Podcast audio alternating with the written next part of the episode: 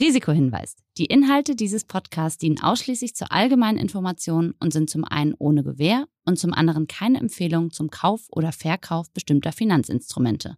Es handelt sich hier nicht um Anlageberatung. Ihr entscheidet selber, was ihr macht.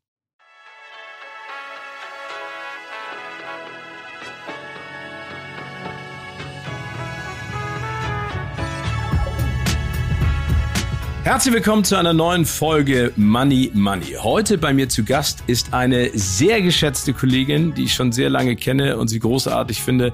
Moderatorin, Selfmade Woman und vor allen Dingen eine Handwerkerin par excellence, Sonja Kraus. Und im Anschluss spreche ich dann mit dem Finanzexperten Jens Böhnlein. Man kann sich durchaus beim Bauen bzw. Sanieren richtig in die Nesseln setzen. Und man muss natürlich auch das Polster haben, zu sagen, ups, ich habe das jetzt gekauft und ups, jetzt ist der Keller äh, leck, ups, jetzt haben wir irgendwie das Dach äh, muss neu gemacht werden. Also da kann man schon ziemlich äh, auch Geld verlieren und versenken. Dieser Podcast wird präsentiert von der Commerzbank AG. Herzlich willkommen zu einer neuen Ausgabe von Money Money. Heute bei mir zu Gast eine Dame, die ich sehr schätze, die ich vergöttere, mit der ich schon viele bunte, schöne Abenteuer leben durfte und die ein ganz, ganz schlaues Biest ist. Herzlich willkommen, Sonja hallo. Kraus. Na? Hallo, hallo. Ein schlaues Biest. Du bist ein schlaues Biest. Meine liebe Sonja, was bedeutet dir Geld? Ähm, Geld bedeutet mir vor allen Dingen eins, Unabhängigkeit, Sicherheit. Also es sind schon zwei Dinge. Unabhängigkeit, Sicherheit, vielleicht auch Selbstbestimmtheit. Mm, und ähm, Freiheit, ja. Das ist ganz wichtig, dass man, sag ich mal, das vereinen kann. Gibt es denn da für dich eine Grenze? Also man, man spricht ja davon, wenn du überlegst, mit 20 hat man gedacht, ey, wenn ich irgendwann mal 1500 Mark im Monat verdiene, dann bin ich reich.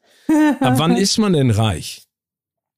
Ich glaube, das hängt immer vom ähm, persönlichen Mindset ab, ja, als, ob man sich als reich empfindet. Und man kann ja auch reich an Erfahrungen, reich an Freunden, reich an äh, vielen sein. Aber ich meine, finanziell gesehen ist es für mich, wenn man reich ist, ist das, wenn man ähm, sich um die Zukunft jetzt ähm, nicht brutal sorgen muss. Also selbst in solchen gravierenden äh, Krisenzeiten wie äh, die Covid-Pandemie, ähm, dass so ein erstmal nicht äh, aus der Bahn wirft. Selbst wenn, wie bei uns in der Branche, eigentlich erstmal alle Veranstaltungen, alle großen Jobs flach fallen, dass keine Panik ausbricht, sondern dass man einfach so ein souveränes Polster hat und man nachts entspannt schlafen kann. Und für mich als Frau ist es auch nochmal so sehr entscheidend gewesen, ähm, zu sagen, okay, durch meinen Job und durch äh, eine Akkumulierung von, von einer gewissen, ja, einer gewissen Reichtum ähm, bin ich auf jeden Fall unabhängig. Das finde ich total spannend, dass du es gerade sagst. Also, weil du hast ja eben gerade gesagt, Freiheit gleichgesetzt mit einer bestimmten Summe, die Reichtum bedeutet. Das kann ich total nachvollziehen, dass man also nachts äh, normal ins Bett gehen kann, ohne sich darüber Gedanken zu machen, was kann ich morgen zu essen kaufen oder was, äh, wie fahre ich in Urlaub oder kann ich die Miete zahlen. Aber die Unabhängigkeit, das finde ich äh, ein ganz wichtiges Thema, weil das ja auch etwas ist, was in der heutigen Gesellschaft immer mehr logischerweise auch diskutiert wird und auch vielleicht per Gesetz durchgedrückt werden soll. Äh, gleiche Bezahlung, egal welchen Geschlechts. Ähm, aber da, war das auch deine Motivation, so hart zu arbeiten, wie du gearbeitet hast, um diese Freiheit und die Unabhängigkeit auch zu erreichen? Absolut. Das war für mich äh, Priorität Nummer eins, dass ich wirklich das Gefühl habe, ich kann auf eigenen Füßen stehen, ich kann mich verlieben in den Bettler auf der Straße oder in den Krösus äh, von Monaco. Wurscht egal. Das ist einfach, ähm, ich, ich habe es auch oft gesehen in meinem Bekanntenkreis, bei Eltern von Freunden, dass einfach so eine extreme, als Frauen eine extreme Abhängigkeit entstanden ist und äh, teilweise auch Altersarmut, Zukunftsfurcht. Und das war für mich immer ein Gräuel. Das ging so einher für mich ähm, mit meinem persönlichen Feminismus, dem Anspruch an mich selbst. Und äh, ich glaube, das waren auch immer so, so, so für mich Ziele, die ich erreichen wollte in meinem Leben.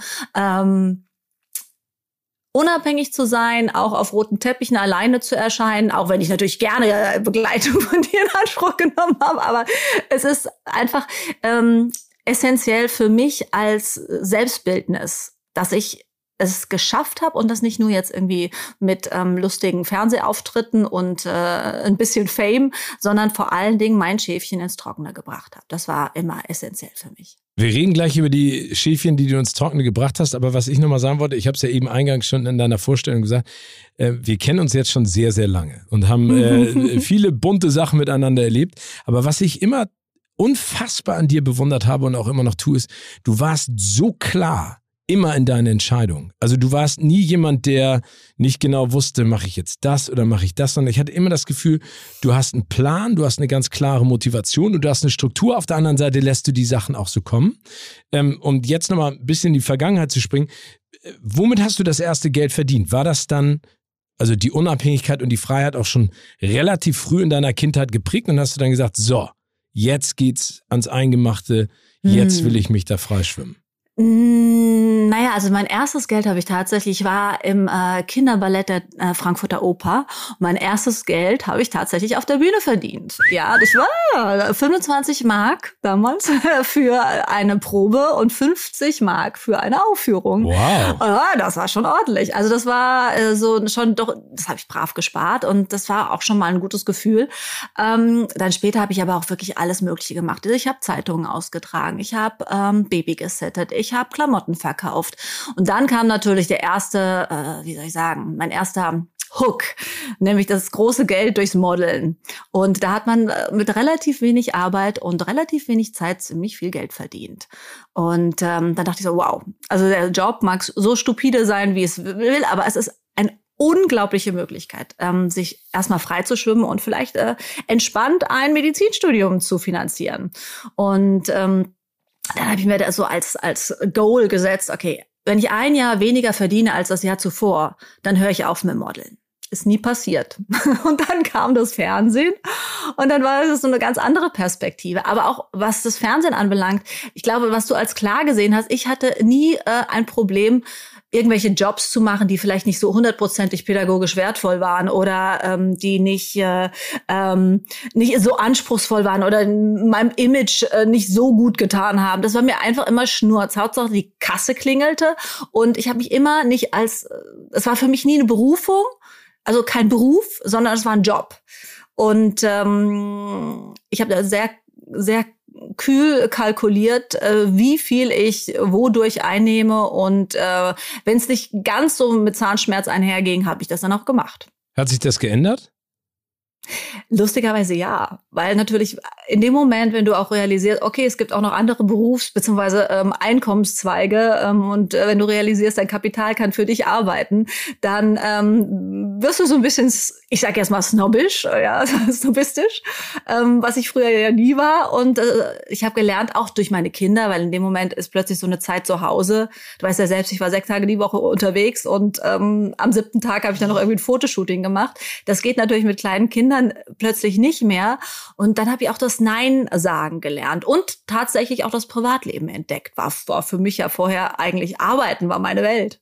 Ja, aber das finde ich spannend, dass du das, weil ich hatte immer das Gefühl, du konntest total gut Nein sagen, aber vielleicht hattest du da andere Parameter. Das hast du ja auch eben gerade genannt. Du hast mal einem Interview gesagt, dass deine Jobs, wie du sie gerade auch beschrieben hast, nicht deine Haupteinnahmequelle sind, sondern deine Investments in Immobilien. Das hast du ja eben so ein bisschen sozusagen auch angedeutet.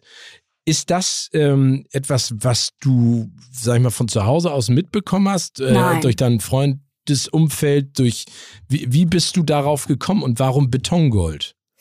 Ähm, ist äh, ein emotionaler Grund. Und zwar, als mein Vater sich das Leben nahm, mussten wir unser unser Heim verkaufen, unser schönes Haus. Es ging einfach nicht anders. Und ähm, darunter habe ich als Kind sehr gelitten.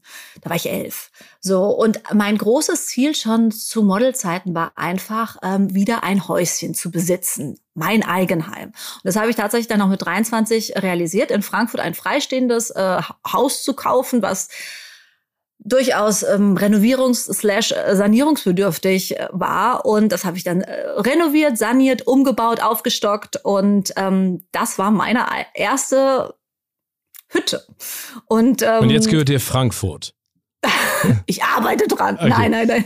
So ist es leider nicht. Aber tatsächlich habe ich da auch viele Erfahrungen gesammelt. Ich hatte keinen, der mir jetzt irgendwie in Sachen Finanzierung damals half. Ich habe mir das alles angelesen, ähm, den guten Konst gefragt und so weiter. Also äh, ich habe mir wirklich auf Modeljobs dicke Wälzer über Immobilienfinanzierung, ähm, strategisches äh, äh, also Kaufen in Immobilien, über Sanierung. Das habe ich mir alles angelesen und das hat sich dann durchaus bezahlt gemacht, weil man natürlich auch mit äh, Immobilien Steuern sparen kann. Ähm, und äh, nachdem ich dann eben mein Eigenheim hatte, habe ich dann äh, weitere habe ich mich so souverän gefühlt in diesem Metier, dass ich dann eben weitere Immobilien gekauft habe. Vornehmlich natürlich mit der Expertise, dass ich ziemlich ziemliches Know-how vom Heimwerken habe, ähm, renovierungsbedürftig, gerne auch äh, so denkmalgeschützte Altbauten, weil ich dazu einfach eine Leidenschaft habe. Und äh, ja, und das hat mich, das darfst nicht vergessen, das war eigentlich noch, ich will nicht sagen in Hochzinszeiten, aber da war die Zinsstruktur doch noch anders als heute, wo man Negativzinsen bekommt fürs Geld. Also es war richtig teuer äh, zu finanzieren, aber es hat sich bezahlt gemacht und ähm, ja, Du hast es eben, du hast es gesagt, das finde ich so spannend, weil du, du hast ja, äh, also ich habe zwei linke Hände, du hast äh, die äh, Hände an den richtigen Stellen, links und rechts, und kannst auch vieles selber machen. Äh, war das deswegen eigentlich eine Win-Win-Situation, weil Immobilien kaufen ist ja eine Sache auch in, in Hochzinszeiten, aber das dann auch, also du hast, und das erinnere ich noch, das hast du auch erzählt, du hast irgendwann mal von, ich weiß gar nicht, ob das ein, ein, eine größere, ein größeres Haus mit mehreren Wohnungen war, dass du angefangen hast, die Wohnung auch alle selber zu renovieren. Oder, oder zumindest zum größten Teil, oder du weißt, was du da machst. Ja, das hilft natürlich extrem, wenn du dann natürlich einem ähm, Handwerker gegenüber ähm, fachkompetent auftreten kannst und dann natürlich auch Angebote äh, vergleichen kannst, ohne dass sie dir, wenn du keine Ahnung davon hast, dann bist du eigentlich ausgeliefert. Dann hast du die Möglichkeit, dir irgendwie einen Bauleiter zu suchen, ähm, aber meistens sind die äh, solche gebraucht Immobilien ziemlich kleinteilig und äh, das geht dann ziemlich ins Detail. Das funktioniert nicht so wirklich. Und das hat mir durchaus äh, geholfen. Also diese, diese, es ist schon wichtig, dass man so ein bisschen, außer man sagt, okay, ich nehme das Geld und investiere in einen Immobilienfonds. Aber man kann sich durchaus beim Bauen beziehungsweise Sanieren richtig in die Nesseln setzen. Und man muss natürlich auch das Polster haben, zu sagen, ups, ich habe das jetzt gekauft und ups, jetzt ist der Keller äh, leck, ups, jetzt haben wir irgendwie das Dach äh, muss neu gemacht werden. Also da kann man schon ziemlich äh, auch Geld verlieren und versenken. Oder genauso mm, zum Beispiel, man hat irgendwie eine, eine, eine Luxuseinheit, die ziemlich hochpreisig ist und dann steht sie erstmal leer, weil plötzlich Covid keine Expats kommen aus dem Ausland, die normalerweise sowas möbliert sage ich jetzt mal, oder eben äh, hochpreisig äh, sofort dir aus den Händen reißen. Also es sind also alles solche Variablen, die man bedenken muss. Aber das hast du alles selber dir beigebracht und ist denn da also, also ja, Entschuldigung. Ja, ja, bis zu einem gewissen Grad, ja. Und dann habe ich das große Glück, dass ähm, ich mit meinem äh, Partner und in meinem Freundeskreis äh, Menschen gefunden habe, die ähm, in einer ganz anderen Größenordnung als in meinem bescheidenen kleinen Immobilienimperium äh, sich damit auskennen. Und äh, da habe ich natürlich auch noch mal viel gelernt. Und zum Beispiel, was ich völlig anderen überlasse, ist mittlerweile die Finanzierungsplanung und ähm, das Aushandeln von irgendwelchen Prozentpunkten hinter dem Komma bei der Immobilienfinanzierung. Und äh, ich, ich tilge zum Beispiel immer viel zu viel und die sagen immer, Liquidität behalten, Liquidität behalten. So. Also ganz witzig. Und natürlich, ich hätte mich auch nie an irgendwelche ähm, Shares, Aktien oder Risikopapiere gewagt, wenn ähm, ich nicht über engste Freunde da so ein gewisses Know-how habe, das ich abgreifen kann. Okay, aber dann lass uns das einmal sezieren. Also das heißt, äh, die Initialzündung war die eigene Immobilie durch die familiäre Situation und dann hast du irgendwann gemerkt, das macht mir Bock, das macht Sinn. Damit bekomme ich die Freiheit und auch die Sicherheit, die ich gerne für meine Zukunft und mein Leben habe. Und hast du dann angefangen, gezielt Immobilien auch zu kaufen? Also du hast eben ja. gerade gesagt, äh, wie bist du da vorgegangen? Ähm, naja, also meine Lieblingslektüre war nicht äh, die Vogue oder die Bunte, sondern äh, damals äh, noch die Zeitung, die Freitagszeitung, wo alle Immobilien drin standen und äh, das habe ich eben sondiert. Da gab es auch noch nicht unbedingt äh, Immo-Scout und äh, Immowelt oder was es noch alles gibt, wo man ganz einfach schon sich Sachen anschauen konnte. Also wirklich mit Zeit äh, verbunden und ähm, ja, wie so ein Hai bin ich dann auf Bräute da auf Fahndung gegangen und habe dann teilweise auch über über äh, zufällig bin ich dann auf auf Immobilien Immobilien gestoßen. Und ähm, auch Makler haben dann mittlerweile mitgekriegt, okay, ja, die sucht was, die sucht äh, ein, ein Investment und äh, das sind so die Parameter, äh, sind dann auf mich zugekommen. Aber ja, so hat sich das dann im Prinzip ergeben. Mhm. Äh, da, darf man wissen, wie viele Immobilien du besitzt? Nein, das darf man nicht wissen. Okay, aber, aber, aber, äh, aber genug, dass du abends ruhig schlafen kannst. Und das machst du auch weiter als, als Passion, Leidenschaft und Absicherung. Naja, ganz ehrlich, also es ist natürlich so haptisch und auch teilweise so handwerklich, dass es mir manchmal auch stinkt. Gerade wenn natürlich wieder irgendwas schief läuft oder irgendwo eine kleine Katastrophe eingetreten ist oder sich irgendwas nicht vermieten lässt, dann ist es natürlich so oh, anstrengend. Aber im Prinzip, das ist was, was ich äh, verstehe, was ich wiederum bei Aktien nicht, nicht immer davon behaupten kann. Also, dass ich, äh, es ist so anfassbar. Ja, man fährt da dran vorbei und denkt so, meins. Ein gutes Gefühl. Und ähm, ja, das ist, äh, das ist das Schöne an Immobilie. Auf der anderen Seite ist es definitiv sehr viel äh, arbeitsintensiver, dieses Segment, als ähm, Shares. Ja, außer man ist wirklich so, so traded äh, als wie andere zocken. Ja, und das, ja. Aber, aber, aber das heißt, du, du diversifizierst sozusagen dein Kapital jetzt schon. Also es ist nicht ja, nur ja, Betongeld, ja. sondern Nein. du legst es in viele. Aber dann erzähl mal, wo, wo liegt dein, also wo investierst du dein Geld? Also in Aktienfonds durch Tipps von Menschen, denen du vertraust. Also jetzt keine Bank, ich, sondern aus deinem privaten Umfeld. Ja, also ich muss ich ja sagen, ich habe auch einen Bankmann an meiner Seite, der ja schon mich, ich glaube, oh Gott, 15 Jahre äh, mir zur Seite steht und äh, der sagt mir wieder, Frau Kraus, ist so viel auf dem Topzins. Wir müssen erst mal wieder ein bisschen äh, Abhilfe schaffen. Jetzt sowieso äh, heißt es, äh, sagen wir mal, Call to Action äh, mit den Negativzinsen und äh, dementsprechend ähm, investiere ich bei ihm dann immer in so, ja, Fonds, wo das Geld geparkt ist man vielleicht gerade die Inflation rausbekommt. Das ist so meine Liquiditätsbank. Dann habe ich aber auch noch ein äh, Portfolio von ein paar Blue Chips und ein Portfolio, wo ich tatsächlich ähm, ziemlich High-Risk-Projekte äh, ähm, da einsteige und äh, meistens gleich auch, wenn die irgendwie ein IPO machen und ähm, dann äh, da muss ich aber sagen, das ist dann sind immer Projekte, an die ich wirklich glaube. Da verstehe ich die Idee dahinter und äh, was äh, was passiert und äh, daran glaube ich dann. Das ist so eine gewisse Passion. Passion ja. Kannst Sei du da ein Beispiel nennen? Ja, ich bin ziemlich früh bei Tesla eingestiegen. Ich bin Beyond Meat war auch sowas, woran ich geglaubt habe. Und ähm, jetzt gerade am Freitag war IPO von ähm, von Atai. Das ist so ein Mental Health ähm, Portfolio, ähm, also das Nasdaq ähm, und ähm, die äh, sind sozusagen spezialisiert auf die ähm, Entwicklung von Antidepressiva durch, äh, durch ähm, Psilocybin, das ist der Stoff von Magic Mushrooms. Also schon ziemlich spezifisch, ja. Aber das heißt, ähm, äh, neben deiner Passion, was du jetzt ja sozusagen passiv auslebst, der Immobilie, steigst du da jetzt aktiv richtig, also passiv, du weißt, wie ich das meine, aber das klingt so, als wenn du dich jetzt in die andere Thematik richtig reinliest. Das heißt, du, du schnappst irgendetwas auf äh, in der Zeitung oder hörst irgendwas oder dein Bankmanager steckt dir irgendwas oder Freunde stecken dir was und dann setzt du dich mit der Materie auseinander und wenn dich das persönlich anspricht, dann gehst du auch in das Risiko.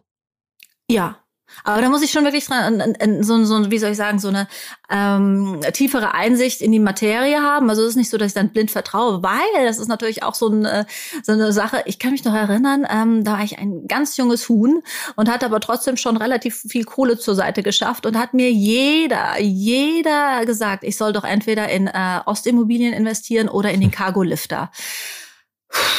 Uh. Ja gut, also uh.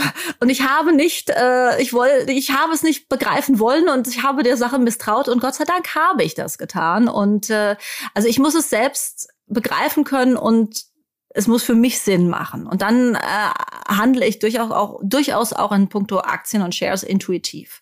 Aber auch da, also das ist ja so, spielt das Leben, ne? man vertraut auf seinen Bauch ähm, und trotzdem greift man in die Scheiße, auf gut Deutsch gesagt. Gab es denn schon mal ein Invest, was richtig doof war?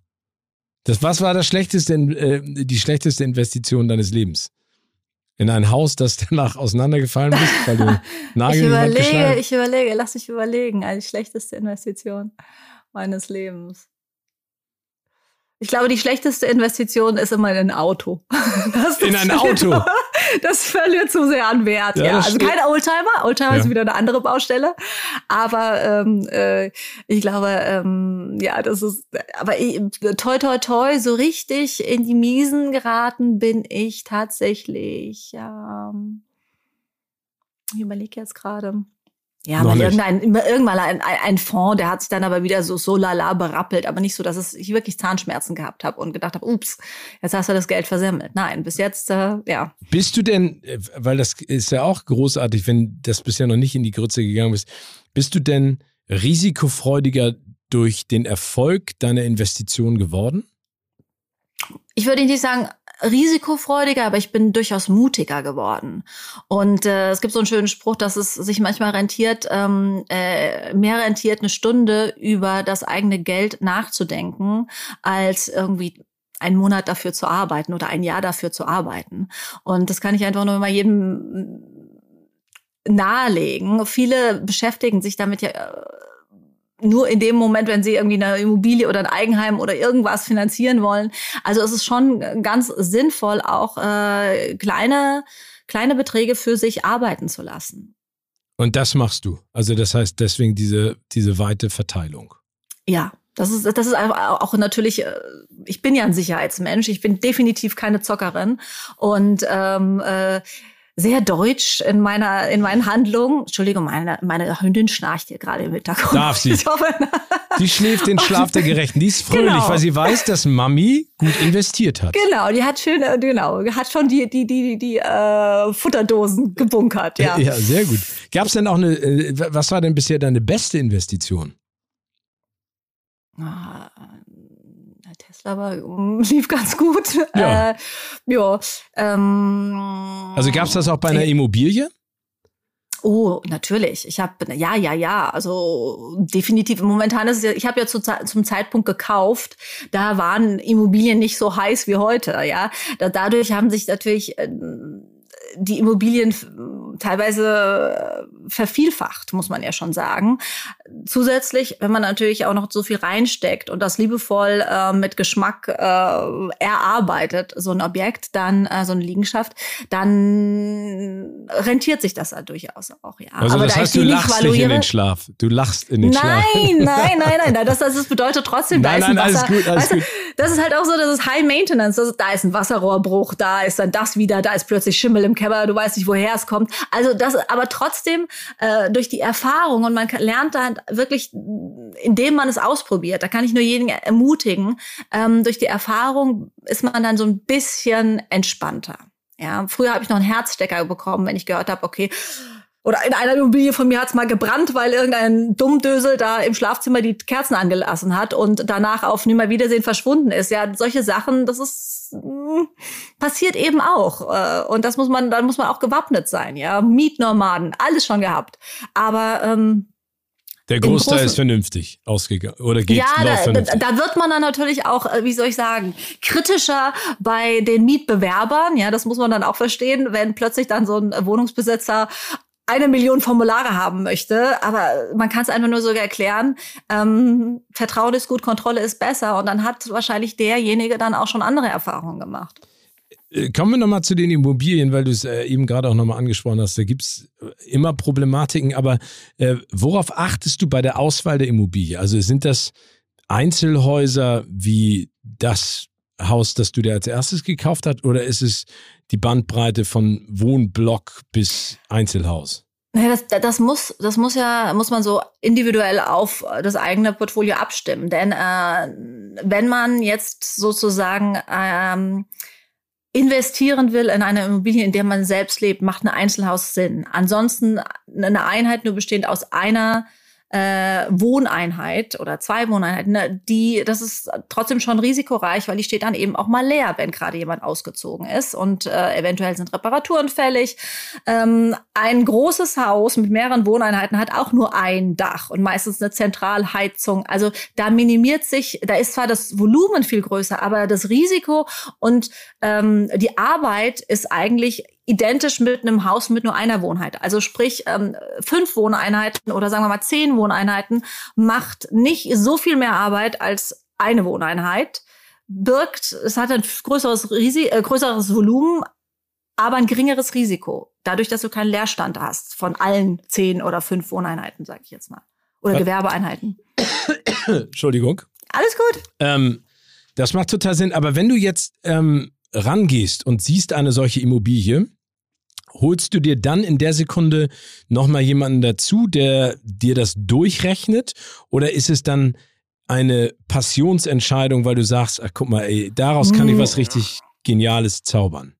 Nein, äh, Passion muss schon dabei sein und dann fange ich an zu rechnen. Aber das kann ich mittlerweile selbst, das muss mir keiner mehr vorrechnen. Und ähm, ja, und dann gilt es auch noch, ein anderer Aspekt ist halt eine gescheite Finanzierung. Da gibt es auch große Unterschiede und dann macht es sehr viel Sinn zu vergleichen und auch irgendwie ähm, abzuwägen, wie viel äh, Eigenkapital ich da reinstecke, was da an, ähm, an Sicherheiten verlangt wird und äh, da zu vergleichen. Du hast eben gerade die Ostimmobilieninvestitionen hm. angesprochen. Ich weiß noch, dass der äh, Vater von einer Freundin uns damals immer so während der Schulzeit gesagt hat, so jetzt, also wenn ihr rauskommt, dann müsst ihr alle kaufen, was das Zeug hält da drüben im Osten, da ist so viel und das lohnt sich total. Du hast eben gerade angesprochen, viele Leute sind da ähm, auf die Schnauze mitgefallen. Heißt das, dass du nur Immobilien kaufst und renovierst als Investment, die du auch haptisch in der Nähe hast oder hast du auch Dinge im Ausland oder in anderen Städten? Kaufst du mir jetzt ein Haus in Hamburg? naja, es ist schon ganz gut, wenn man seinen Turf kennt. Das heißt, und gerade auch wenn, wenn man aus der Ferne verwaltet, ist es schwierig, Dinge einzuschätzen. Dann braucht man einfach gute Leute vor Ort und das macht es dann auch schon wieder mh, hm, schwierig. Also das heißt, ich, im, ich bin im Großraum Rhein-Main tätig. Ähm, und äh, damit du im Prinzip hinfahren kannst.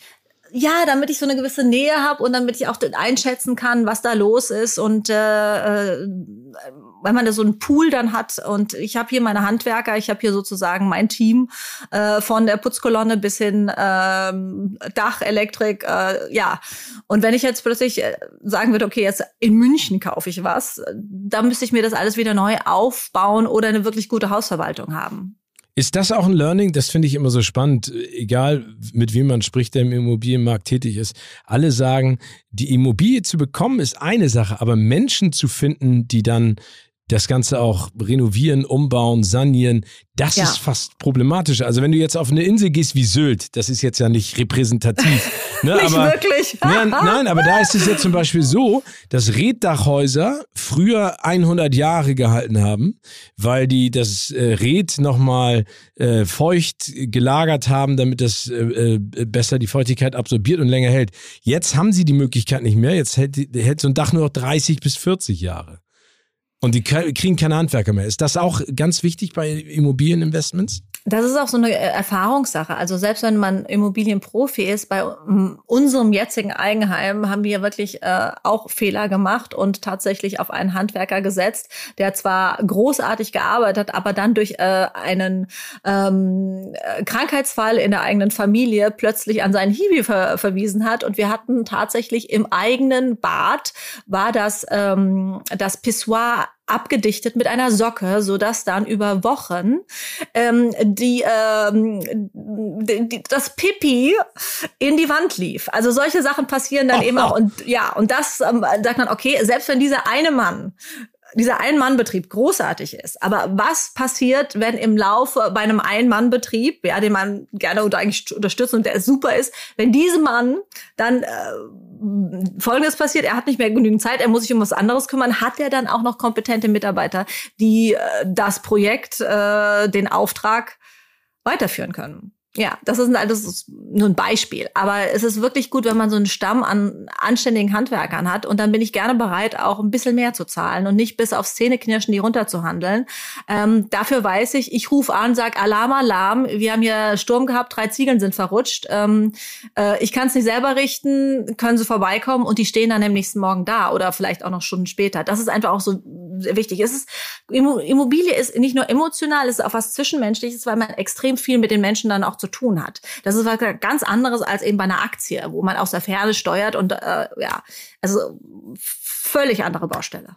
Aber großartig. Nee, ich finde es total spannend, was du erzählst, weil ähm, also du, du passt da perfekt rein. Du kannst das ja auch und menschlich bist du ja auch eine Granate. Insofern äh, stimmt das ja immer, immer miteinander danke, überein. Danke. Gerne, gerne. Sag mal, wie würdest du denn aktuell eine Million Euro anlegen? Eine Million, eine Million Euro? Ja. Aus welcher Position heraus? Äh, ich käme und würde dir diesen Koffer geben. Äh, du würdest mir den Koffer Bargeld geben? Ja. Du, dann würde ich ab zu Frankfurter Flughafen und wäre erstmal weg. Nein. Also würdest du in dich investieren, auch gut. Nein, also es, ich würde analysieren, was du so getrieben hast mit deinem sonstigen Geld, ne? Und äh, würde verteilen. Aber das sagt ja eigentlich auch jeder Bankmann. Auf der anderen Seite ähm, ähm, also würde ich, ich würde, ich würde tatsächlich auch einen Teil eben in, in Atei investieren, weil ich glaube, das ist so etwas, wo ich extrem dran glaube. Ähm, und äh, ich da auch in die medizinischen Studien so ein bisschen Zugang habe und ähm, ich glaube, das kann wirklich eine, ich sag jetzt mal Amazon-Aktie werden, ja. Ähm, Aber nicht in Immobilien. Also nicht in Betongold. Naja, im Moment ist es schwierig, ein gutes Objekt zu bekommen, weil alle aufgrund der niedrigen Zinsen äh, gerne kaufen möchten. Also ich habe eine, eine m, mm, relativ, also auch ein freistehendes Haus gerade zu vermieten, das normalerweise easy weggeht, aber momentan sind keine Experts da äh, durch Covid und gleichzeitig äh, alle wollen sie das Haus angucken und der letzte Satz der Besichtigung ist dann immer, ähm, wollen sie es auch verkaufen? Also es ist so eine Nachfrage an Immobilien da, dass ähm, das schwierig ist, da ein günstiges Objekt zu bekommen. Auf der anderen Seite habe ich aber auch gelernt, heute teuer kaufen zahlt sich teilweise auch aus. Das hängt aber vor allen Dingen mit dem Objekt zusammen. Das ist wieder so individuell. Ähm, wenn es also einfach eine sehr gute Lage ist, dann ist das ein, trotzdem, auch wenn man heute teuer kauft, in der 1A-Lage immer noch, ein, das, das wird nicht fallen. Also 1A-Lagen, die fallen nicht. Also glaubst du, darüber wird ja die ganze Zeit äh, gesprochen, wann bricht dieser überhitzte Immobilienmarkt zusammen? Und viele Leute sagen oder Experten, äh, die, die großen Städte, ob das jetzt, sag ich mal, München, äh, Frankfurt, Hamburg, Berlin, ein bisschen anders ja, ja, Berlin gelagert, ist anders, ne? Ja. Ähm, aber dass in, in diesen drei Städten auf jeden Fall die Immobilienpreise weiterhin hoch bleiben werden. Glaubst du auch daran? Ich glaube daran, weil ganz ehrlich, dieses dieses Ge Gequatsche äh, höre ich schon so so so lange, äh, dass irgendwie die Immobilienpreise irgendwann auch wieder sinken müssen und so weiter. Sollte nicht die Politik dagegen regeln und wenn sie dagegen regeln würde, wäre das ja würde das schon eine Enteignung gleich äh, kommen. Ähm, dann äh, wird es weiter äh, hochpreisig bleiben. Ob es jetzt in dem Maße steigt, hängt natürlich auch mit der Zinspolitik zusammen. Ähm, ich würde mal sagen, auf Ibiza warte ich auf den Fall der Immobilienpreise seit 25 Jahren. Hm. Nie passiert. Also dementsprechend. Hm. Würdest du weitergehen? Äh, äh, vorsichtig, ne? Also na, natürlich, natürlich äh, trotzdem über den Tellerrand schauen und nicht nur denken, okay, ich krieg jetzt irgendwie Baugeld äh, für unter ein Prozent, äh, toll, toll, toll. Ähm, ich kaufe jetzt wahllos zu jedem Preis jedes Objekt. Also Lage, Lage, Lage ist am Endeffekt immer das, was entscheidet. Nee? Ja, nicht nur. Das Objekt muss auch stimmen. Ja, okay. Klar, aber, aber wie gesagt, eine 1A-Lage äh, ist extrem, immer extrem hochpreisig, aber wird eigentlich, glaube ich, nie wirklich fallen. Ja. Sonja, das war, und ich habe es nicht anders erwartet, ein sehr erhellendes, großartiges, unterhaltendes Gespräch. Ich muss jetzt los und Immobilien kaufen gehen in Hamburg. Mit dem Geldkoffer? Nein. Ich weiß nicht. Schön. Nein, ich glaube, es lohnt sich nicht. Aber Schau dir erstmal Atai an. Das ist wirklich spannend. Atai? Atai. A-T-A-I. Das werde ich mir angucken. Sonja, es war mir ein Fest. Danke dir. Dito.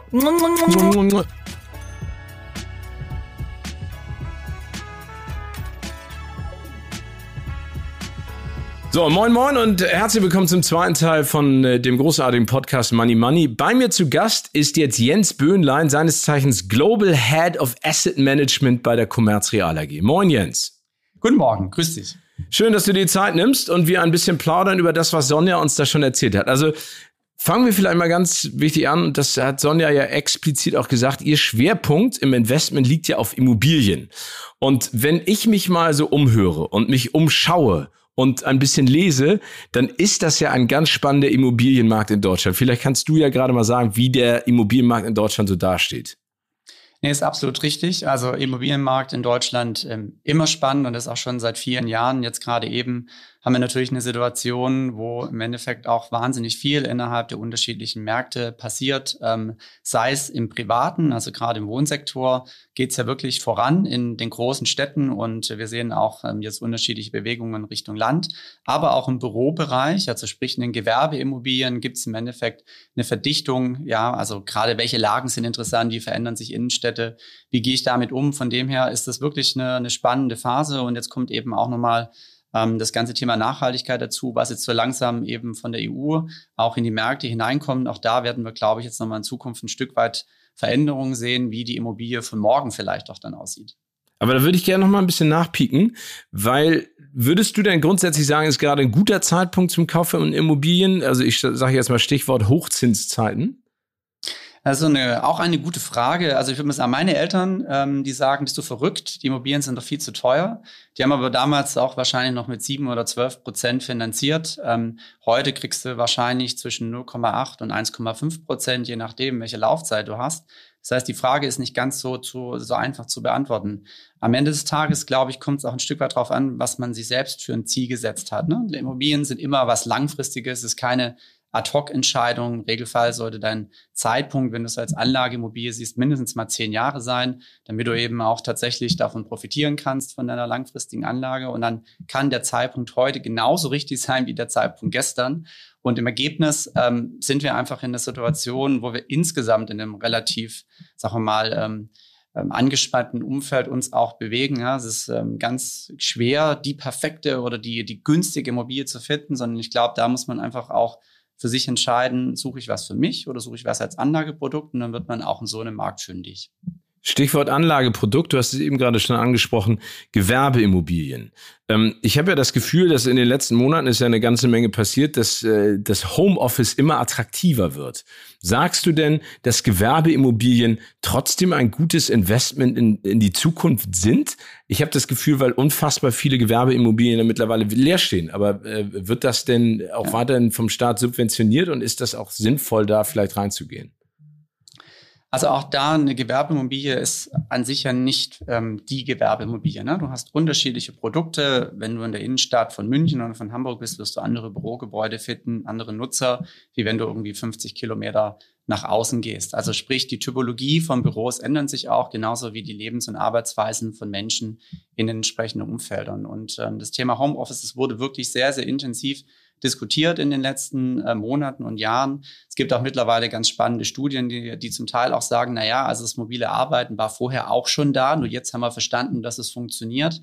Und im Ergebnis ähm, stellen wir jetzt für uns fest, wir haben ja ähm, circa 1500 Mieter auf unseren Gewerbeimmobilien, dass da tatsächlich die Veränderung gar nicht so groß ist im Sinne von, wir geben jetzt Flächen zurück, sondern eigentlich eher hin zu Qualität nochmal in die Büros hinein.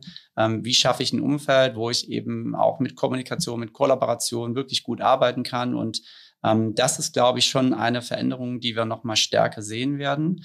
Möglicherweise auch mit dem Thema Nachhaltigkeit, was du gerade angesprochen hast? Auch mit dem Thema Nachhaltigkeit, genau. Wobei da würde ich auch nochmal unterscheiden zwischen, was will die Immobilie und was will der Nutzer. Ich glaube, aus der Sicht vom Menschen heraus, wenn eine Immobilie drin ist, der wird, glaube ich, auch ein Stück weit verlangen, dass wir einfach saubere Immobilien in Anführungsstrichen bauen. Ne? Also die eine, die eine gute Umgebung schaffen, wo du dich als Mensch wohlfühlen kannst, wo das Thema Gesundheit auch ein Stück weit im Vordergrund steht. Und da kann natürlich Technologie helfen, aber eben auch Baustoffe, wo sich einfach gerade auch wirklich tolle Sachen innerhalb der Märkte bewegen. Ähm, zu deiner ersten Frage aber nochmal. Tatsächlich, ähm, die Auswirkungen aus, aus meiner Perspektive heraus werden gar nicht so dominant sein.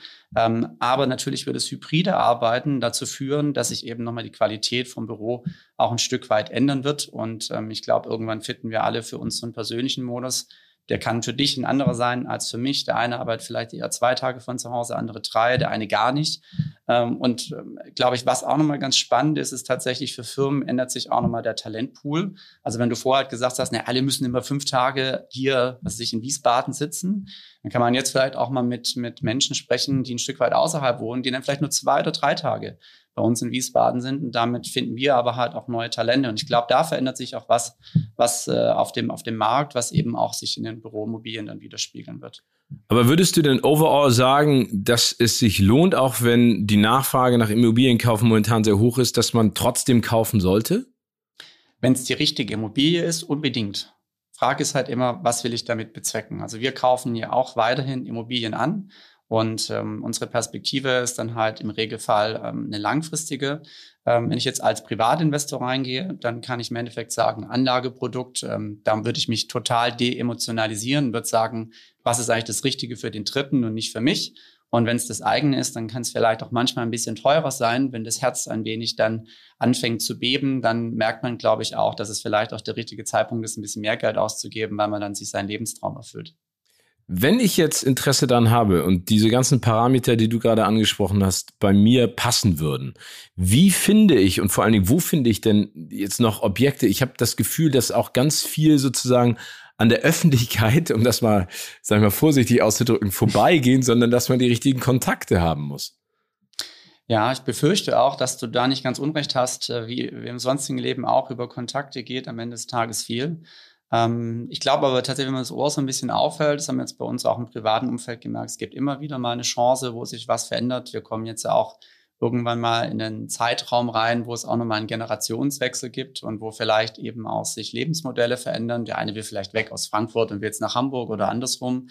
Ähm, da kann man einfach auch mal miteinander sprechen. Ansonsten gibt es natürlich ähm, auch draußen die Maklerhäuser, ja, die Broker, die am Ende des Tages einfach da auch einen wirklich einen wichtigen Faktor spielen, weil die den Zugang zum Markt haben und einen auch mit den richtigen Produkten versorgen können. Wie risikobereit muss ich denn sein? Du hast eben gerade davon gesprochen, wenn das Herz ein bisschen bebt, dann lohnt es sich vielleicht, wenn das eine Immobilie ist, in der man selber leben muss. Aber ähm, wie, wie emotional darf man denn sein? Also ich glaube, wenn es um die eigene Immobilie geht, darf man emotionaler sein, ähm, als wenn es um eine, eine Kapitalanlage geht. Gleichwohl, glaube ich, ist es immer gut, äh, die berühmte Nacht dazwischen immer zu nehmen und nochmal drüber nachzudenken, ob es das Richtige war. Ähm, Entscheidungen auch nochmal mit jemandem Dritten zu diskutieren und zu sagen, sag mal, wie siehst du das? Ne? Würdest du das auch machen? Ich glaube, das hilft immer, um sich auch ein Stück weit selbst zu reflektieren. Ähm, und ansonsten, ich bin ja ganz nüchtern Ingenieur. Ich schreibe mir das immer auf und gucke mir das an und ähm, schaue auch auf die Zahlen drauf. Und dann treffe ich eine Entscheidung für mich, ob das passt oder ob das eben nicht passt. Ähm, Aber sagt Basis, das dann der Kopf oder sagt das bei dir der Bauch?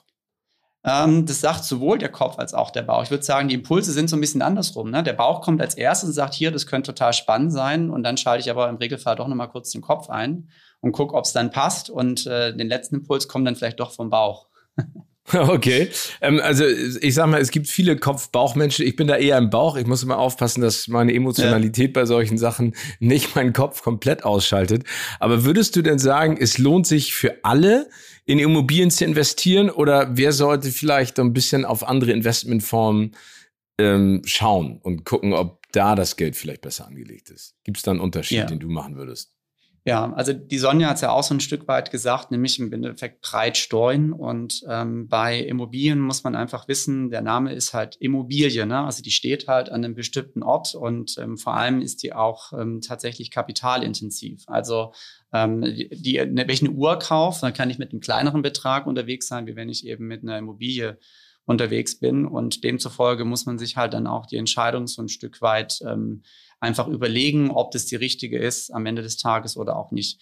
Ähm, aus heutiger Sicht gesprochen, ich glaube, es gibt immer noch wirklich spannende Investitionsmöglichkeiten in Immobilien. Ähm, wenn ich vielleicht etwas weniger risikobereit bin und sage, ich kann jetzt nicht zwei oder 300, 400.000 Euro ausgeben, gibt es ja auch immer noch die Möglichkeit, über Fonds entsprechend sich zu investieren und dann eben den Profis in Anführungsstrichen die Anlage zu, hin, äh, zu überlassen und aber so ein Stück weit eben auch davon zu profitieren.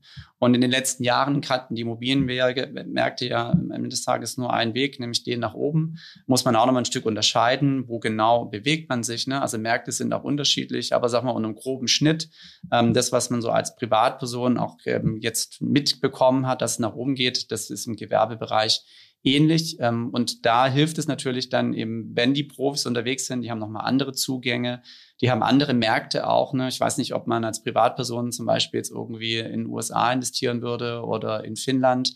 Ähm, das sind Möglichkeiten, die andere haben. Und äh, deswegen kann es durchaus auch eine Möglichkeit sein, sich da zu investieren und ein Stück weit eben ähm, auch von dem Thema Immobilie zu profitieren.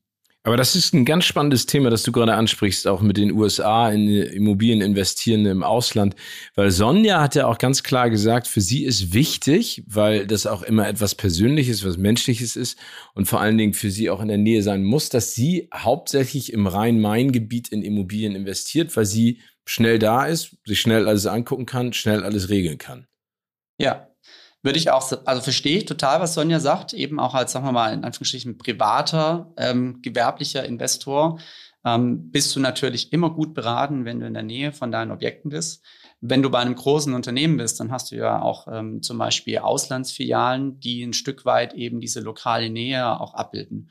Oder du bist investiert über im Endeffekt ähm, unterstützende Dienstleister, die vor Ort tätig sind. Das heißt, ähm, das, was du brauchst, nämlich diese lokale Nähe, dass du weißt, was deine Mieter gerade eben machen, was im Objekt passiert, das kann man auch über andere Mechanismen abbilden. Das heißt, der Kern der Aussage von Sonja ist absolut richtig, denn sehen wir bei uns genauso. Man kann nur unterschiedliche Wege finden, um es zu erreichen. Also Kontrolle ist auf jeden Fall immer wichtig, dass man sich anguckt, was man da kauft und auch darauf achtet, dass das alles funktioniert. Also nicht sozusagen die Katze im Sack.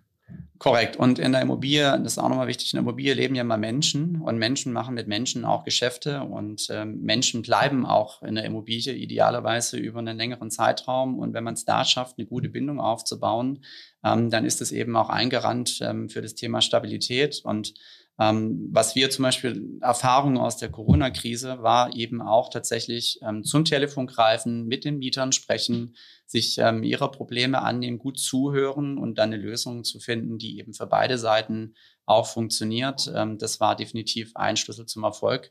Ähm, und äh, das hat uns auch nochmal einfach gezeigt, ne, dass man für die Zukunft auch immer diese Nähe des Mieters genauso intensiv halten muss. Also nicht erst in der Krise, sondern immer dranbleiben und ja, aufmerksam zuhören.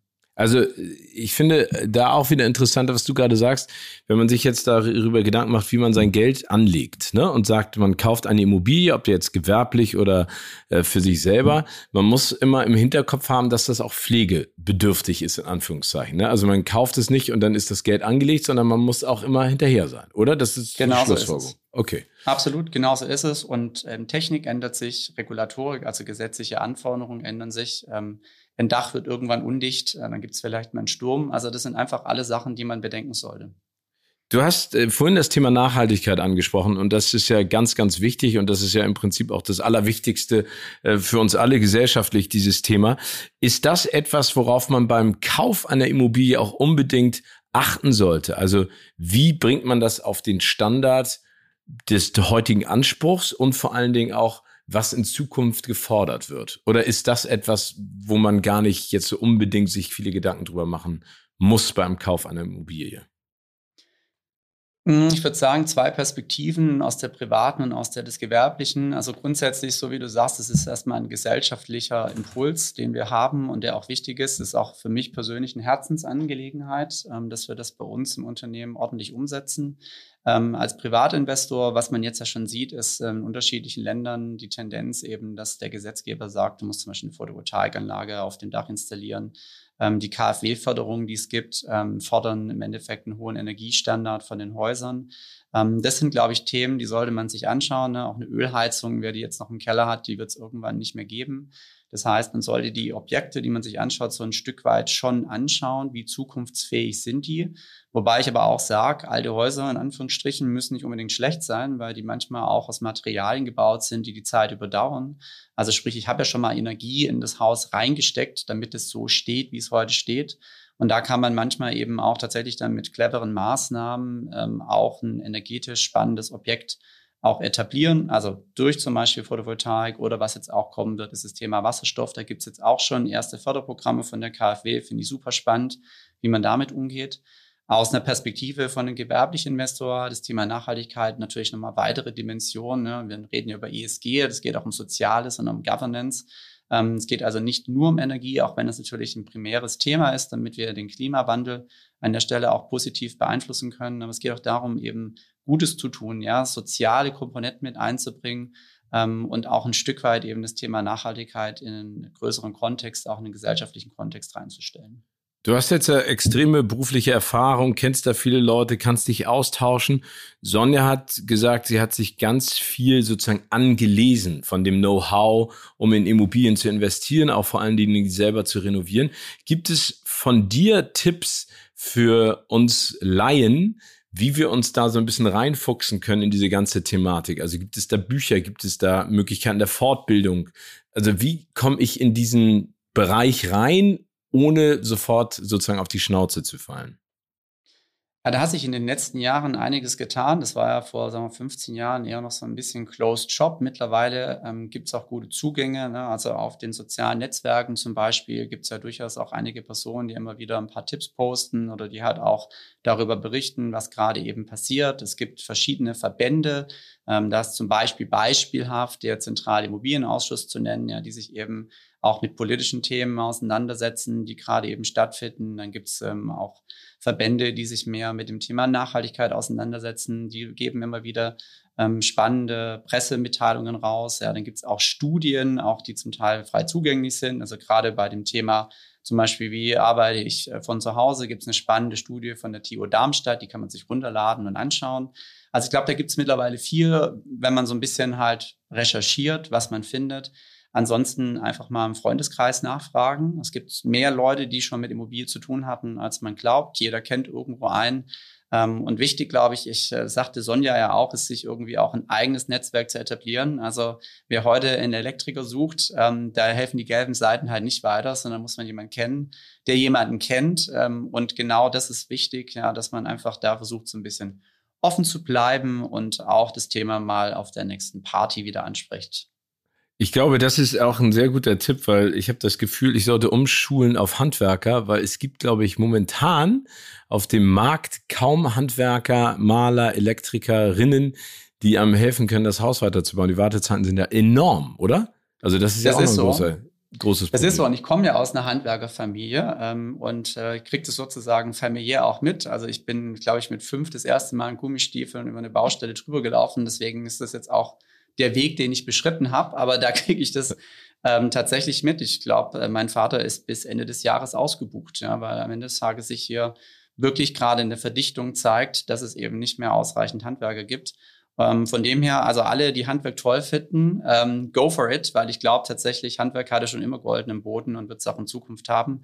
Und äh, das ist für uns auch total wichtig. Wir brauchen auch aus einer professionellen Sicht heraus Unternehmen, mit denen wir gut und langfristig arbeiten können. Und so wie die Sonja das auch gesagt hat, ist einfach das entscheidende Merkmal. Ne? Wenn ich Qualität in das Haus reinbekomme, dann bekomme ich auch Qualität in die Vermietung, dann bekomme ich auch den richtigen Mieter. Wenn wir jetzt wieder bei dem Thema sind, ne, wie vermiete ich eigentlich? Ich möchte einfach ein ordentliches Produkt haben und dazu brauche ich eben auch eine gute Qualität in der Ausgestaltung. Goldener Boden ist ein schönes Stichwort auch in diesem Zusammenhang wieder. Wenn ich jetzt sage, ich habe mir ein bisschen was angelesen und ich bin jetzt so kurz davor, vielleicht eine Immobilie zu kaufen. Sonja sprach auch davon als Alternative zum eigenen Immobilienkauf, dass man in einen Immobilienfonds investieren kann. Kannst du uns kurz den Unterschied erklären und was für wen vielleicht geeignet ist?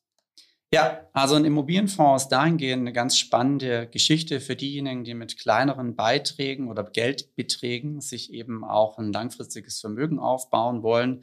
Ähm, by the way, das ist aus meiner Sicht immer ein guter Rat. Also ganz egal, in was ich investiere, fang früh an, ja, weil Vermögen baut sich über die Zeit auf, auch mit kleinen Beträgen.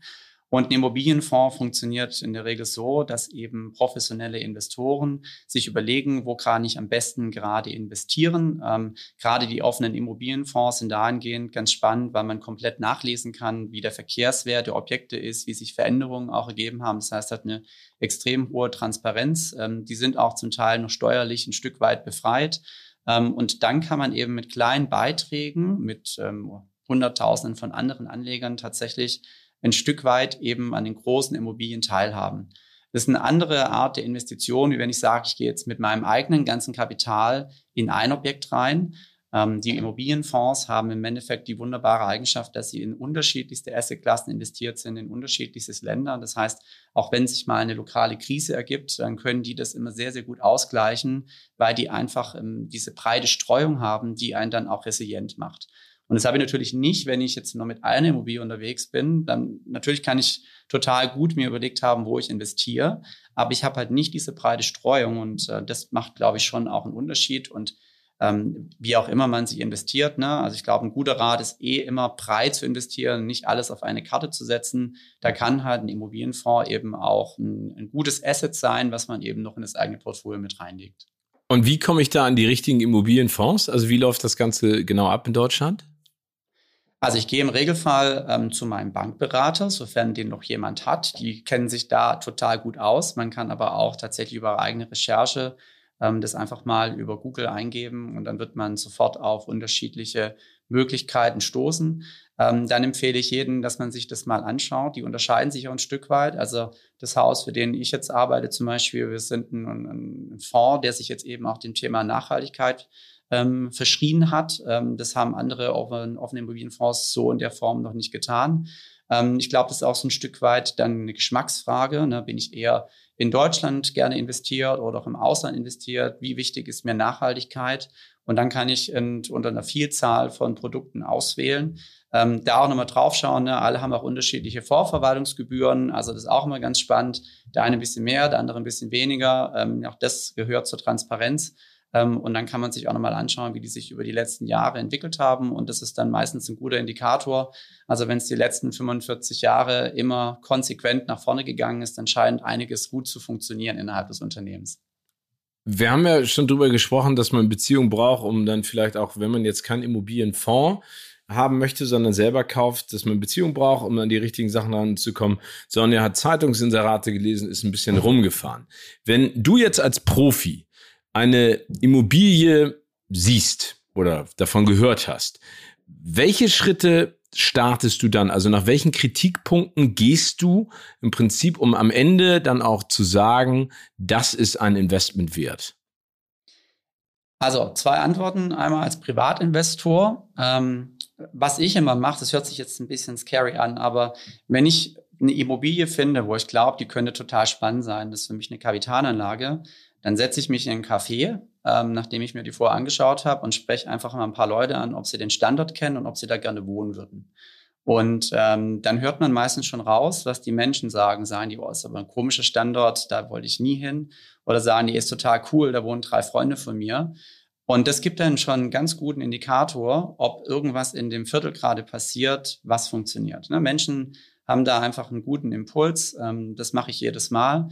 Ansonsten schaue ich mir an, wenn ich jetzt zum Beispiel eine Wohnung für eine Familie habe, ne, ähm, gibt es da einen Kindergarten, gibt es eine Schule? Wie komme ich da denn eigentlich hin, wenn ich einen Kinderwagen dabei habe? Komme ich durch die Straßen durch? Ja? Gibt es irgendwelche Treppen? Also all das, was für jemanden relevant ist, den man im Kopf hat, der da später einzieht. Und da kann man dann, glaube ich, dann schon ganz gut für sich einen Impuls generieren, ob die Immobilie an der Stelle auch passt. Bei einer gewerblichen Immobilie eben ähnliche Faktoren. Ne? Also du guckst dir halt an, wie ist die Lage von dem Objekt. Gerade das Thema Anbindung an den äh, öffentlichen Personennahverkehr ist super wichtig. Ähm, wie liegt das Objekt in der Innenstadt? Ist es mit anderen Objekten vernetzt? Ne? Kann ich da rausgehen? Gibt es irgendwie eine Möglichkeit zu feiern, zu essen, eben auch noch ein bisschen mehr Spaß zu haben, als nur in einem Büro zu sitzen? Und dann natürlich die Qualität vom, von dem Produkt. Extrem wichtig ist es ein sogenanntes Landmark Building. Also sprich, erinnert sich da jeder dran, wenn er einmal drin war? Ähm, oder ist es ein Produkt, was äh, vielleicht eher für eine breite Masse funktioniert? Und entsprechend kann man dann auch wiederum für sich eine Entscheidung treffen, funktioniert es oder funktioniert es nicht. Aus Investorensicht ist immer total wichtig, was der Kapitalwert vom Objekt, ähm, also sprich, was kostet mich denn eigentlich ein Quadratmeter von dem Produkt? Ähm, wie ist meine langfristige Perspektive? Was habe ich für einen Mietermix da drin? Sind es auch Branchen, an die ich langfristig glaube? Wie ist die Bonität? Etc. pp. Also da läuft ein sehr, sehr intensiver sogenannter Due Diligence-Prozess, sowohl kaufmännisch wie auch technisch. Und auf der Entscheidung wird dann nachher ja geschaut, passt das Produkt eben in den entsprechenden Fonds rein oder auch nicht. Was ein bisschen, also deiner Theorie, ich kann es total nachverstehen, vielleicht auch widerspricht. Also es geht ja grundsätzlich immer um Lage, Lage, Lage. Ich würde da gerne zwei Beispiele nennen. Nummer eins, ich habe lange Zeit in London gelebt und ähm, am Ende zwei Jahre in einer Gegend, die total verpönt war, weil die gesagt haben, Verbrechensrate ist zu hoch, es ist nicht schön. Und mittlerweile ist das the hottest shit auf gut Deutsch gesagt. Dann sehen wir dann zusätzlich auch noch, dass das Leben in großen Innenstädten für Menschen gar nicht mehr bezahlbar ist, weil es immer höher geht. Ne? Also du kannst ja jede Deut äh, äh, europäische Metropole nehmen, ob das jetzt Paris ist oder London. Äh, München wird immer teurer, Hamburg wird immer teurer, Berlin wird immer teurer. Und viele Leute kennen die im Prinzip auch sozusagen Landflucht begehen, die rausziehen in den Speckgürtel, der auch immer teurer wird. Also ist es manchmal nicht nur die Frage, an Menschen, die da leben, ob es sich lohnt, sondern vielleicht auch perspektivisch nach vorne zu gucken, was passiert oder gibt es da Lagen, bei denen du sagst, das ist immer top, das wird immer gut bleiben, egal was passiert? Also vollkommen richtige Beobachtung. Ich selbst bin auch in eine Lage reingezogen. Da wollte vor 15 Jahren keiner hin, weil da war der alte, in Anführungsstrichen, Fischmarkt von Frankfurt. Und ich fand es aber total spannend, weil ich so dieses leicht abgerockte irgendwie so als Kiez für mich gut gefunden habe. Mittlerweile ist es auch eine der begehrtesten Wohnlagen, wo du hin willst. Ne? Das ist dann vielleicht ein Stück weit auch der Riecher, der sich über die Jahre entwickelt. Wo ziehe ich da denn eigentlich hin? Ähm, und da, aber wie gesagt, glaube ich, haben Menschen auch ein ganz gutes Gespür. Ansonsten, da richtig sagst du, nämlich, dass die Leute auch so ein Stück weit nach außen ziehen. Also gerade in London bist du ja, wenn du eine Stunde commutest, bist du ja sowieso eigentlich schon fast äh, Downtown. Ja. Ähm, ich glaube, das wird sich jetzt auch noch mal ein Stück weit ähm, in Deutschland auch etablieren. Ja, wir hatten ja vorhin über das Thema Corona und eben auch Flex Office gesprochen. Wenn du nicht mehr fünf Tage jeden Morgen wie so ein Männchen ne, um neun Uhr an den Rechner gehst und um fünf aufhörst, dann wird sich auch daraus eine, eine andere Lebensperspektive entwickeln. Und dann ist vielleicht auch tatsächlich das Thema außerhalb der Städte wieder ein Stück weit ähm, spannender. Ich glaube, das ist sehr abhängig von der persönlichen Situation. Nichtsdestotrotz, Innenstädte, finde ich, haben ihre eigene Magie, weil einfach da auch was stattfindet. Ne? Also da findet Leben statt. Ähm, die coolen Partys finden normalerweise irgendwo in der Innenstadt statt, wenn irgendwie tolle Restaurants entstehen, die finden irgendwo in der Innenstadt statt. Also das hat eben schon auch seine Qualität und das haben jetzt auch die letzten hunderte von Jahren bewiesen, dass ähm, Innenstädte funktionieren. Und ähm, den, der Markt von gestern, ja, das ist im Endeffekt heute der CBD, den du in den Städten findest. Auch zu deiner Frage, bleiben Lagen gleich? Es gibt einfach Lagen, die sind so, die sind aus meiner Sicht Ewigkeitslagen, ja. Die funktionieren in 50 Jahren auch noch genauso, weil die einfach sich schon als Ort so etabliert haben und so eine Magie haben, dass eben es immer cool ist, an der Stelle auch tatsächlich zu sein. Ja, wenn du in Manhattan bist, Manhattan wird immer Manhattan sein. Also das hat einfach seine Magie. Da wollen ganz, ganz viele Menschen hin. In London gibt es genau diese gleiche Stelle. In Paris, wenn ich in die Innenstadt reingehe und vom Eiffelturm stehe, das hat einfach eine Magie des Ortes. Und das kriege ich nicht, wenn ich 100 Kilometer außerhalb von Paris gehe, sondern es ist ein Sehnsuchtsort, wo ich gerne sein möchte. Und ich glaube, diese Sehnsuchtsorte, die gibt es auch in Zukunft. Und vielleicht auch die Rolle des Nahverkehrs, ne? also die Verkehrsanbindung, nicht nur was du gesagt hast mit Schulen und Kindergarten, sondern auch, wie schnell komme ich von A nach B, wie nah bin ich an einem großen Bahnhof oder an der S-Bahn-Station, Bushaltestelle, äh, Flughafen. Ne? Das sind ja, finde ich, auch immer ganz wichtige Aspekte zwischenzeitlich, über die man sich vielleicht, die Mobilität. Ne?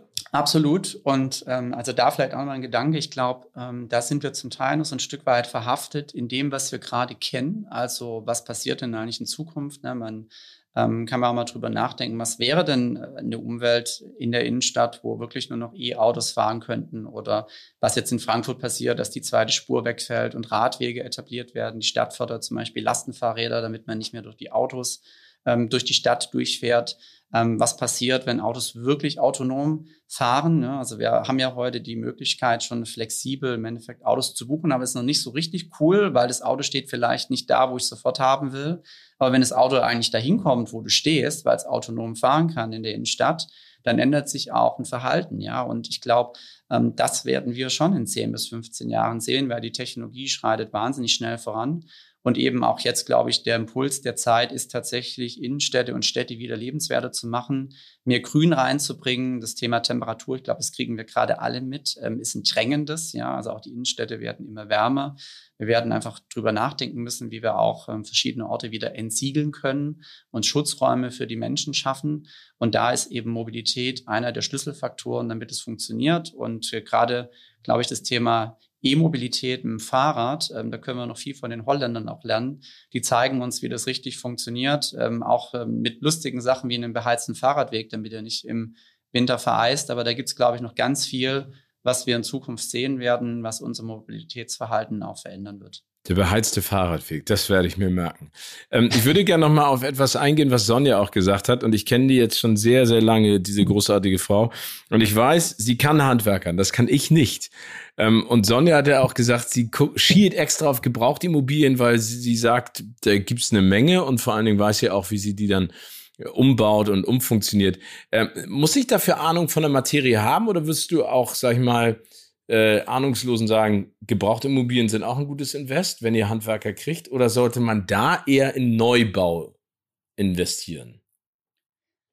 Also ich persönlich finde ja gebrauchte Immobilien total spannend, ähm, weil die sind ja schon mal an einem Ort entstanden und meistens haben die auch noch mal andere Möglichkeiten. Also sprich, die stehen vielleicht auf einem anderen Grundstück oder einem größeren Grundstück, ähm, sind in einem urbanen Setting was ganz spannend ist. Ähm, und aus Bestandsimmobilien kann man im Endeffekt eine tolle Immobilie auch machen, wenn man nochmal dem ein frisches Leben einhaucht. Das würde ich also genauso sehen wie Sonja. Auf der anderen Seite muss man auch dann wissen, wenn man äh, Bestandsimmobilie hat, dann kann man auch eine Wand aufmachen und dann denkt man, dahinter ist Holz, sondern ist aber vielleicht Asbest dahinter oder Beton.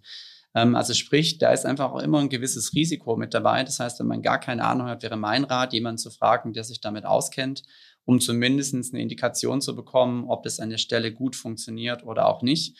Ähm, dann kann aber tatsächlich eine Bestandsimmobilie total spannend sein, weil natürlich auch dein Einstieg günstiger ist im Regelfall. Ähm, und du kannst eben auch die Modernisierungsmaßnahmen noch mal ein Stück weit anders kapitalisieren. Wenn du in Neubauimmobilien reingehst, ähm, da ist, finde ich, wiederum sehr spannend, dass es eben die ganzen Möglichkeiten von der KfW gibt.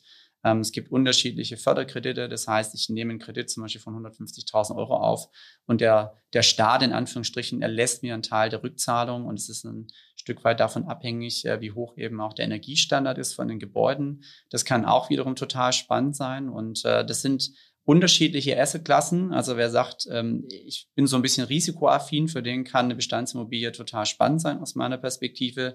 Jemand, der sagt, nee, also zehn Jahre muss das irgendwie funktionieren. Ich will genau wissen, was ich kaufe. Für den ist eine neue Immobilie mit Sicherheit die bessere Wahl, weil da kriegst du alle Dokumente, du hast eben auch den Sachverständigen mit dabei und dann funktioniert es auch auf zehn Jahre. Wenn du dann die Immobilie hast, wir haben eben schon drüber gesprochen, ähm, ist es nicht nur wichtig, ein Netzwerk zu haben, um die richtige Immobilie zu finden, sondern vor allen Dingen auch ein Netzwerk zu haben, um eine Gebrauchtimmobilie oder vielleicht auch eine Neubauimmobilie ähm, sag ich mal, ein bisschen umzubauen nach den eigenen Wünschen, brauchst du das Netzwerk an Handwerkern. Aber dann hast du alles fertig, wohnst aber nicht selber drin, brauchst aber eine Verwaltung. Wie geht ihr da vor? Gibt es da, sage ich mal, auch Tipps von deiner Seite, wie man da den, sag ich mal, den Betrieb aufrechterhält an der Immobilie?